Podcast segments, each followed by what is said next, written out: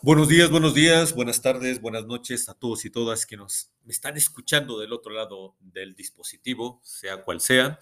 Y bien, pues quiero saludarlos. Estamos nuevamente aquí en este podcast de Women in Training, en donde, como hemos estado comentando desde hace algunos días, algunas semanas, pues estamos abordando reflexiones acerca de eso que llamamos masculinidad.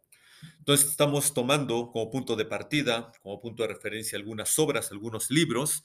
En este momento estamos analizando, reflexionando, chacoteando y comentando acerca de la obra de Robert Blythe, Juan de Hierro, Una nueva visión de la masculinidad, o Iron Hands, a Book About Men, un nombre acerca de los hombres, un libro acerca de los hombres como está el título en inglés. Y bueno, pues hoy, hoy nos toca seguir con la historia para continuar dando algunas ideas sobre qué es eso y cómo podemos acceder a la masculinidad. Hoy por hoy, hemos dicho en capítulos anteriores, es importante retomar el poder masculino porque así como las mujeres han retomado su poder femenino, lo cual es fascinante, extraordinario y necesario, eh, si nosotros como hombres no recuperamos nuestro verdadero poder masculino, porque lo que hemos conocido como un hombre eh, poderoso, triunfador y fuerte, es más bien una máscara que hemos ido aprendiendo a crear y a, usar, pero en realidad este modelo de hombre que es conocido mundialmente como el macho, macho men, pues no está conectando en realidad con esta fuente de poder que una verdadera masculinidad nos permite experimentar.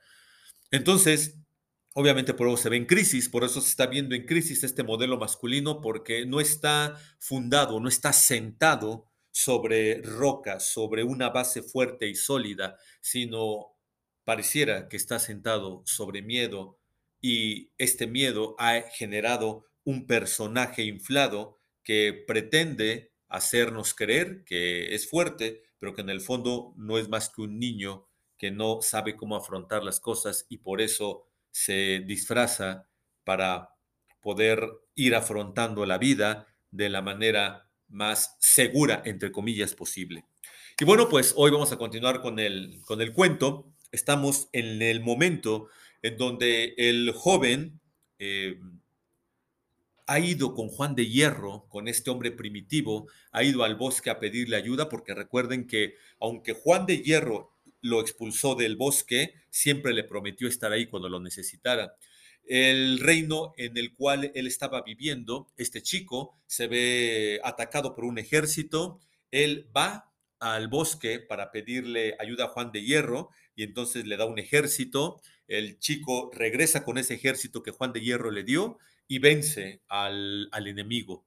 El rey pues eh, está sorprendido porque no sabe quién es este chico, porque aparte, aunque él estaba eh, trabajando de jardinero en el reino, pues no, no manifestó su personalidad de manera abierta. Es decir, él no dijo, miren, yo, el jardinero, estoy eh, salvando el reino con este ejército. No, él se mantuvo en secreto. De hecho, después de que ganó, se regresó al bosque y le dijo a Juan de Hierro, mira, aquí está lo que me prestaste, aquí están tus caballos, aquí están tus guerreros y regrésame mi caballo, que a, propósito era un caballo que estaba rengo, tenía una pierna mala.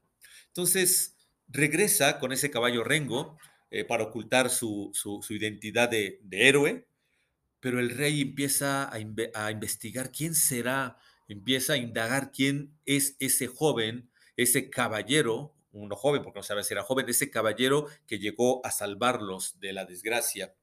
Eh, el chico se da cuenta que, el rey está eh, buscándolo y entonces está atento a todo lo que va sucediendo y entonces un día el rey le dice a su hija, vamos a descubrir quién es este caballero misterioso, vamos a hacer una gran fiesta, un banquete y durante el banquete tú vas a lanzar una manzana dorada y seguramente el caballero estará ahí para tomarla y en ese momento sabremos quién es. Y bueno, así sucede, organizan la fiesta, está en la fiesta, el, chico se da cuenta que va a haber una fiesta porque eh, andan buscando al caballero, regresa al bosque, le dice a Juan de Hierro que él quiere esa manzana. Él quiere tomar esa manzana porque aparte quien tome la manzana va a ser el esposo, se le va a dar la mano de la hija. Y Juan de Hierro le dice, no hay bronca, tú vas a tener a esa chica. Y dice, y para eso te voy a dar un caballo y una armadura. Le da un caballo blanco y una armadura blanca. Entonces el compa se pone su armadura, se monta en su caballo, llega a la, al banquete y en el momento en, en el cual está lanzando la chica la manzana, él con gran agilidad la toma, pero se sale corriendo, monta su caballo y se dirige al bosque. Y todos se quedan de así, como, ¿y esto qué onda? Bueno, pasa. El rey, intrigado, dice, vamos a hacer lo mismo, la, eh, la siguiente, eh, el siguiente banquete, vuelven a hacer lo mismo. Ahora Juan de Hierro le da al chico una armadura roja y un caballo rojo.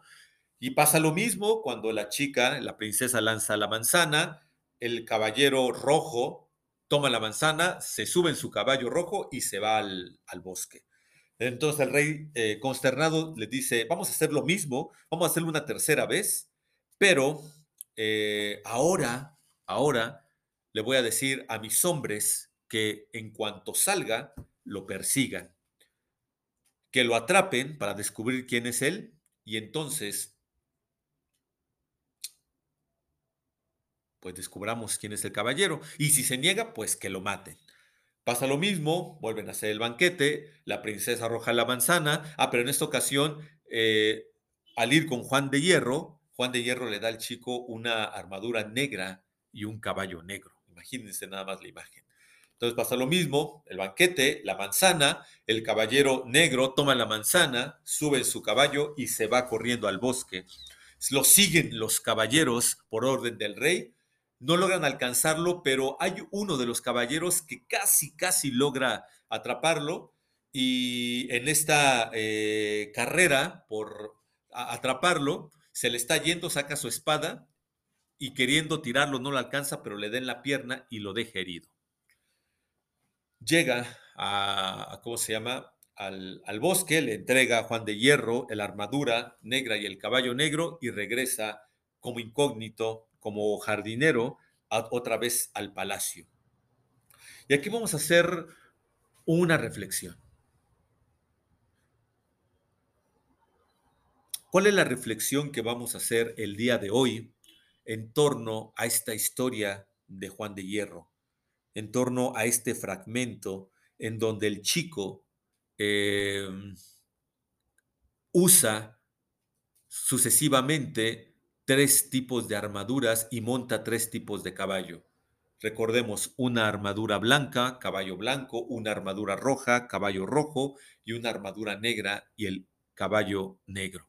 Y es bien interesante porque estamos hablando sobre masculinidad y el objetivo de, de, estas, de este podcast es ir descubriendo algunas maneras y descubriendo algunas dinámicas para que nosotros como hombres y como mujeres podamos conectar con esta energía, con esta eh, posibilidad de conectar eh, con la masculinidad, con esta parte eh, estructurada, con esta parte que va para adelante, con esta parte que tiene contundencia, con esta, este aspecto energético que sabe lo que quiere, que tiene objetivo, que tiene muy claro el lugar al que quiere llegar y lo que quiere conseguir.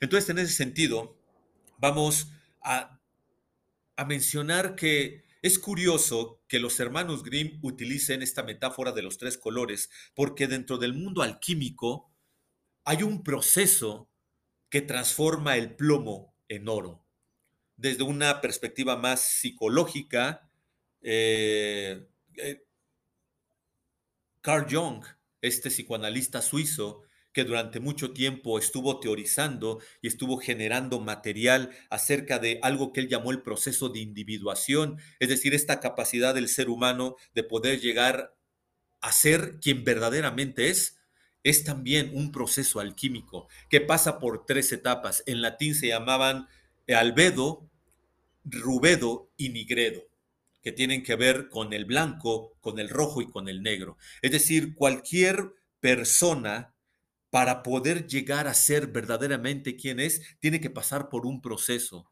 por un proceso en donde va generando cambios, en donde va experimentando una transformación hasta llegar a su plenitud y a la mejor versión de sí mismo.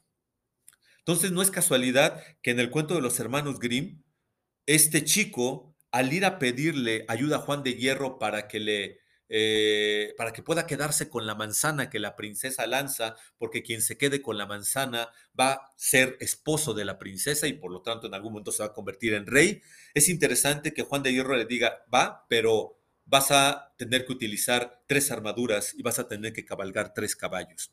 Y entonces aquí entramos de lleno a algo que hoy tenemos muy perdido, que hoy hemos olvidado y que es precisamente el proceso de iniciación, tanto en hombres como en mujeres. El proceso de iniciación es un momento en la vida de todo ser humano en donde suceden cosas, él experimenta situaciones para que conecte con el poder con el que aún no ha conectado. Y entonces se dé cuenta de que es capaz de afrontar la vida y de dejar de ser un niño o una niña que tiene que ser cuidado, que tiene que ser defendido, que tiene que ser alimentado, que tiene que ser sostenido. El proceso de iniciación es un momento en donde la persona se da cuenta de que es capaz de valerse por sí mismo, que es capaz de ocupar un lugar en la sociedad, que es capaz de aportar algo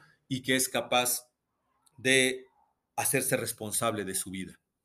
Eh, generalmente los procesos de iniciación en las culturas eh, más tradicionales eran a partir de los 12, 13 años, y entonces estamos hablando de que después del proceso de iniciación, una persona de 12 o de 13 años era ya considerada una adulta y entonces era tratada como tal, de tal modo que todo el entorno en el que comenzaba a moverse le daba constantemente este mensaje, tú ya no eres un niño, Tú eres una mujer, un hombre que es capaz de aportar algo a la sociedad, que es capaz de sostenerse. Nosotros como comunidad estamos aquí para ayudarte a desplegar todo ese potencial, pero tú ya no eres un niño. Y hoy desgraciadamente vivimos en una sociedad de niños y de niñas, porque estos procesos de iniciación han desaparecido. Y lo único que ha quedado son como especie de caricaturas de los procesos de iniciación, en donde hombres y mujeres van buscando así a, eh, a ciegas, dando tumbos, las maneras en las cuales ellos pueden mostrar su valía, su valor y su fuerza. Entonces, pues se van a tirar un paracaídas, se van a hacer rapel o se van a echar pedas eh, así de ¿cómo se llama?, de telenovela, de película, porque hay que demostrar que uno soporta, que uno aguanta. Entonces, ¿quién no ha estado en esas fiestas en donde shot, shot, shot y le aplauden y reconocen a la chava o al compa que se echa más shots, aunque termine como mosca fumigada, dando ahí, eh, cantando Oaxaca en el baño, pero demostró que era el más chingón o la más chingona. Esos son los resquicios inútiles de los procesos de iniciación. ¿Por qué? Porque desgraciadamente los adultos tampoco tenemos algo que brindarles, o por lo menos, corrijo, sí tenemos mucho que brindarles, pero nosotros creemos que no lo tenemos. Y al creer que no lo tenemos, así nos vivimos como carentes. He, descubierto que muchos de los adultos le tienen miedo a los adolescentes, le tienen miedo a los jóvenes porque no saben cómo plantarse frente a ellos. Y también eso es consecuencia de que nosotros como adultos nos hemos acomodado. Hemos dicho, yo ya soy así y yo ya soy grande, eh, ya mi vida está hecha, ya estoy hecho. Los que tienen que preocuparse por cambiar y por crecer y por ser distintos son las nuevas generaciones. Eso lo que ha causado es una generación, hemos oído por ahí, esta generación de cristal, una generación de niños y de niñas que tienen un potencial inmenso, pero que debido a que no han sido capaces de entrar en esta estructura de iniciación, no saben qué hacer con ese potencial. Andan pidiendo maestros, guías, eh, mentores que los ayuden a poner a su servicio y al servicio del entorno y la comunidad en la que viven sus capacidades. Entonces, aquí Robert Blythe, ya hablando del análisis que hace Robert Blythe, habla sobre las etapas de la iniciación. Y es bien interesante porque creo que ahorita que las lea, que las comparta con ustedes, vamos a descubrir que desgraciadamente muchos de nosotros no hemos pasado por este proceso de iniciación. Y Robert Blythe dice lo siguiente, hay una visión acerca de la iniciación que tiene fases que es necesario atravesar para que podamos conectar con todo nuestro potencial y con todo el poder del que somos capaces, tanto hombres como mujeres. Y entonces, en primer lugar, viene la vinculación y la separación con la madre. Este es el primer paso del, momento del proceso de iniciación. Eh, disculpe siendo muy, eh, muy como disperso. Ando tratando de ordenar ideas porque es, mucho eh, lo que quiero comentarles, es mucha información, pero también quiero hacerla de la asequible para no llevarnos tanto tiempo. Vamos a centrarnos sobre eso. Proceso de iniciación. Relación, conexión, vinculación con la madre, pero también separación de ella. Generalmente ahí muchos eh, no tenemos tanto problema. La mamá es súper importante, queremos a la madre, el Día de la Madre los restaurantes están abarrotados, las eh, tiendas departamentales hacen su agosto porque la madre es una figura sumamente importante dentro del imaginario colectivo, de, sobre todo dentro de los pueblos latinoamericanos, de este contexto, la madre es la mamá. Es, eh, fíjense, el lenguaje lo dice, no tienes madre, poca madre, está toda madre. las, madres están en boca de todos y nos da una idea del peso que tiene la figura materna. Y entonces nosotros creo que para vincularnos con la madre, ya si es sana o no sana la vinculación es otra cosa, pero vincularnos con la madre no nos resulta tan difícil. No nos resulta tan difícil que podemos estar vinculados toda nuestra vida, podemos tener 60 años y seguir sufriendo de esa vinculación con la madre, que repito, puede ser sana o no tan sana. Pero en, donde sí nos doblamos y nos quebramos es en la desvinculación de la madre, en la separación de la madre. Eh, Aparte también las mamás eh, es importante que se den cuenta que cuentan con una parte muy nutritiva, muy sana, muy luminosa, que tiene que ver con eh, el, cariño, que tiene que ver con la capacidad de acoger, la capacidad de proteger desde el corazón, de, de dar calor. Pero también hay una madre siniestra que impide al hijo crecer, que hace lo necesario para que el hijo no despliegue sus alas y entonces haga su vida. Y esto está bien, bien, bien manifiesto en esta imagen de la suegra, ¿no? Esta suegra que impide que el hijo se convierta en un hombre y que haga su vida con su nueva pareja, porque para la suegra no hay ninguna mujer que sea eh, digna de su hijo, porque la mujer que el hijo tiene le falta esto, le falta al otro, y aparte al hijo hay que estarlo cuidando al pobrecito. Es que no le lavan la ropa como debe de ser, es que no le hacen la comida como deberían de hacérsela, es que esta mujer no, la, no lo cuida, solamente está buscando aprovecharse de él. Y estos discursos que ahorita pueden parecer muy exagerados, habrá mujeres y hombres que me están escuchando ahorita que saben que no es cierto, que eso se verifica. Entonces, ese es el, primer momento del proceso de iniciación, vincularse con la madre, pero poder desvincularse.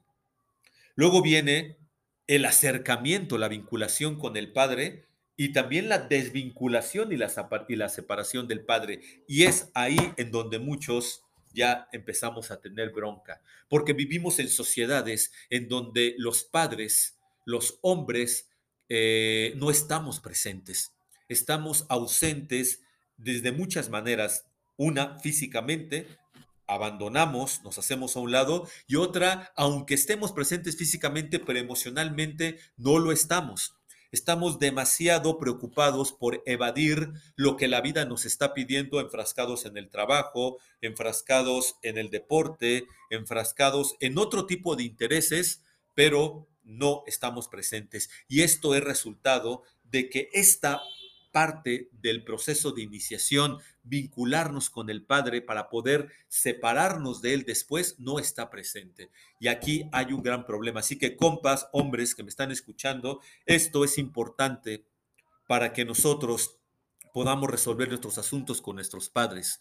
Eh, esto tiene que ver con nuestra vinculación con nuestro Padre. Yo he estado desde hace algún tiempo trabajando con este aspecto de mi padre porque les Comentaré y les compartiré que hubo un momento de mi vida en donde yo, por ver a mi padre, por el simple hecho de verlo, sentía un enojo que no sabía de dónde venía.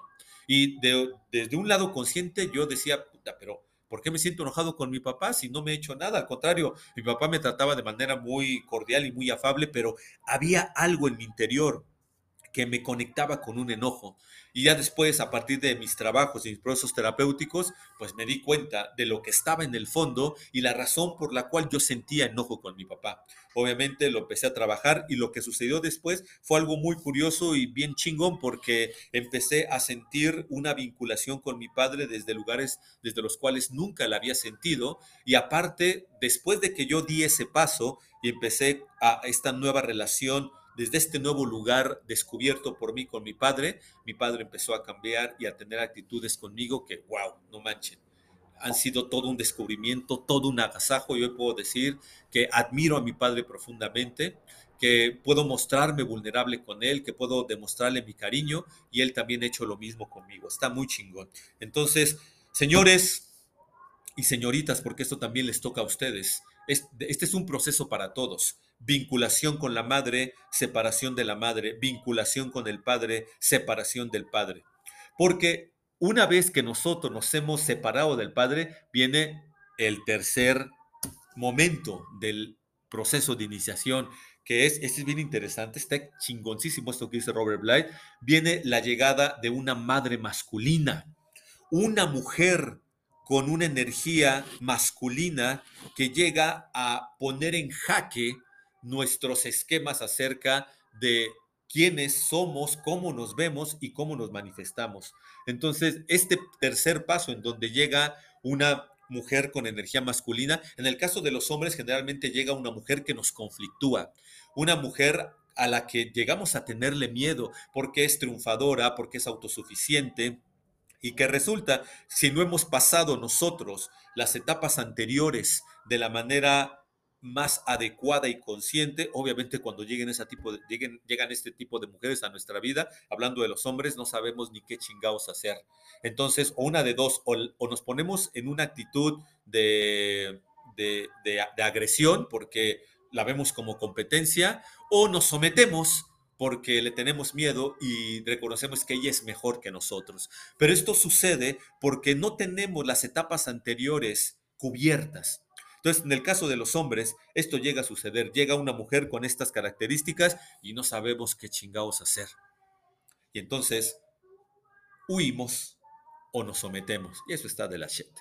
En el caso de las mujeres, parece que ellas eh, y esto, esto solamente lo estoy lucubrando porque no lo dice Robert Bly, esto, y lo dejo así como sobre la mesa para consideración. Llega un momento en donde una mujer, después de hacer este proceso eh, de, de, la madre y del padre, de la manera más adecuada posible, abriendo, habiendo cubierto este, estas dos etapas de la iniciación, ella comienza a sentirse fuerte y entonces se enfrenta ante la disyuntiva de manifestar esa fuerza frente a los hombres, pero de una manera equilibrada, o más que equilibrada, de una manera consciente, en donde ella no claudique por tener una pareja, porque es que si yo soy muy triunfadora, si yo despliego todas mis posibilidades, si yo hago escuchar mi voz, como estamos escuchando ahorita la voz de esta mujer de los se compra, si hago escuchar mi voz, entonces me voy a quedar sin un hombre, porque para tener hombres pusilánimes yo me tengo que también poner en un lugar pusilánime, y eso, señorita, no está chido. Pero es muy difícil que una mujer se empodere y entonces pueda manifestar su grandeza aún, aún bajo la idea de que pueda quedarse sin pareja porque hay miedo a quedarse sola es muy difícil que ella se pueda poner en ese lugar de autosuficiencia real y verdadera, no solamente económica, porque yo que tengo colegas terapeutas, hombres y mujeres, me han dicho, sobre todo mujeres que han tratado con personas, eh, con chicas que son laboral y económicamente autosuficientes, pero cuyos problemas y cuyos pedos son la pareja. Y eso es precisamente porque no han sabido gestionar esta energía de la mujer masculina. Y dice aquí Robert Blight, en tercer la llegada de la madre masculina, este paso se da rara vez o nunca, ¿no? Y luego viene en cuarto lugar este aprendizaje, así como llega la mujer masculina, la madre masculina, llega una energía del hombre primitivo, el guerrero, pero a la cual es imposible llegar si no hemos cubierto las tres etapas anteriores, mis queridos y mis queridas. Entonces, en esta etapa, si el hombre ha podido ponerse frente a una mujer poderosa, entonces va a conectar con este guerrero, con este guerrero que lo va a llevar a trabajar a sus temas, que lo va a llevar a trabajar sus broncas, sus traumas, esos, esos eh, eh, recovecos emocionales que no ha decidido tocar, esos, esas experiencias, esos momentos de su vida en donde hay heridas de las cuales nos ha hecho responsable. El guerrero aparece y dice, güey, a darle, porque es mole de olla. Si quieres estar y sentirte pleno con una verdadera mujer, tú necesitas trabajar tus temores y convertirte en un hombre, pero es difícil acceder a ese lugar si no contamos con la energía del guerrero. Eh, en, el caso de la mujer, bueno, cuando ella empieza a trabajar sus temas, que no dude que le va a aparecer un hombre con una energía masculina y con una claridad y con una certeza de quién es, pero así, en algún momento va a ser presencia, lo va a tener ahí claro, real, presente. Y entonces la mujer ahí necesita, pues entonces comenzar, ya que gestionó su guerrera interna, ahora necesita gestionar su guerrera interna frente a un guerrero, que es este hombre que está trabajando en sus asuntos. Estamos en esta cuarta etapa en donde la energía del hombre primitivo, que es la que precisamente nos está mostrando Juan de Hierro, porque es esto lo que sucede. En esta parte del cuento, en donde el chico va y le pide a Juan de Hierro ayuda para hacerse, fíjense, para hacerse esposo de la princesa, para tomar la manzana cuando ella la viente y entonces hacer esta, esta vinculación, hacer lo que se llama la relación. Juan de Hierro le dice, sí, pero vas a tener que usar tres armaduras y montar tres caballos. Ya les mencionaba que en la alquimia, para convertir el plomo en oro, es necesario un proceso que se representaba con estas tres etapas y estos tres colores, eh, albedo blanco, rubedo rojo y nigredo negro, no necesariamente en ese orden, como lo pone el cuento, pero eran tres etapas para que el plomo se convirtiera en oro, según Jung, para que el hombre hiciera un proceso de individuación, el ser humano, la mujer, pudieran llegar a ser a su, llegaran para llegar a ser su mejor versión. Entonces casualidad. Lo que está invitando Juan de Hierro hacer este joven es, güey, necesitas hacer un proceso de ser quien verdaderamente eres. Necesitas pasar por estas tres etapas. Es lo que estamos hablando ahorita. Y desgraciadamente muchos de nosotros, además, no tenemos ni idea de esto que le estoy hablando. Porque no nos han dicho, no nos han enseñado. Hemos ido en la vida así como en automático y eso no es vida. Entonces viene este. Pero hay una quinta etapa y esta quinta etapa es el matrimonio, la unión entre el rey y la reina, entre el hombre sagrado y la mujer sagrada. Y es aquí en este punto en donde podemos decir que tanto el hombre como la mujer han llegado a su mejor versión. Y esto no quiere decir que ya se queden ahí para siempre. Obviamente las cosas van cambiando y es necesario en ocasiones volver a repetir el proceso en ciertas áreas y en ciertos aspectos de nuestra vida. Pero esto que les acabo de decir es fundamental y yo te pregunto a ti, ¿has hecho este proceso de iniciación? ¿Te encuentras en este proceso de iniciación ya que lo sabes que te lo he compartido de esta manera maravillosa en la cual Robert Bly lo ha puesto en su libro, ¿qué vas a hacer?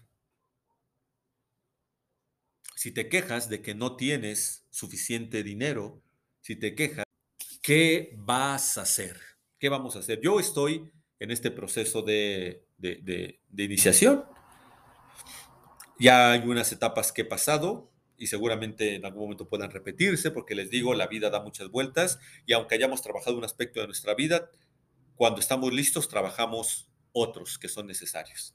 Pero entonces, bueno, este fue el episodio eh, de esta semana en donde hablamos sobre el proceso de iniciación a partir de este fragmento de la historia del cuento de, Juan de Hierro, de el caballo blanco, el caballo rojo, el caballo negro y el joven con la armadura blanca, la armadura roja y la armadura negra.